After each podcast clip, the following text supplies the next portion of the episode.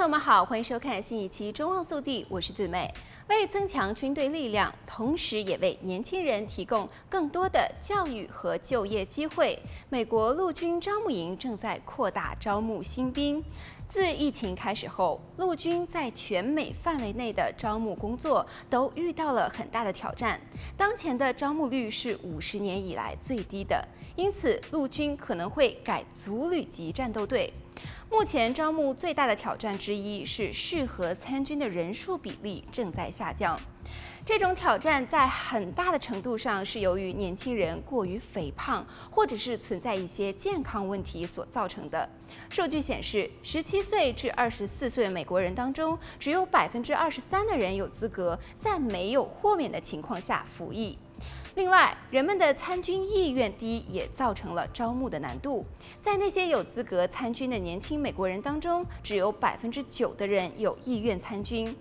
统计显示，十六岁至二十八岁美国人当中，百分之七十五的人对军队是一无所知。因此，美国陆军招募站正在与社区领袖、学区以及各个机构进行合作，让更多的年轻人都有机会了解陆军。那么，陆军可以对新兵提供怎样的机会呢？首先，如果一些年轻人不想离家太远，完全可以加入预备役，在当地的军中单位工作。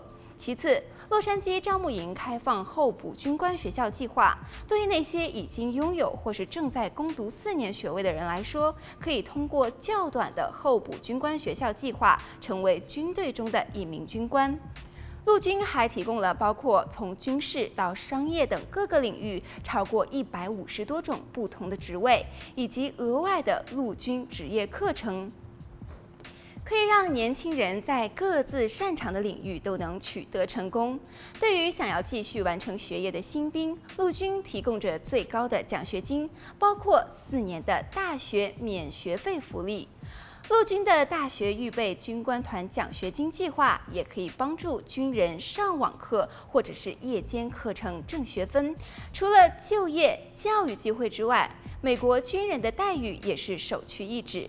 今年年初，美国陆军首次向符合资格的入伍新兵提供最高五万美元的奖励。根据美国军人权利法，军人享有大学学费补助、每月房屋津贴、免费医疗、带薪假期等福利。好了，本期节目到这里就结束了，我们下期再见。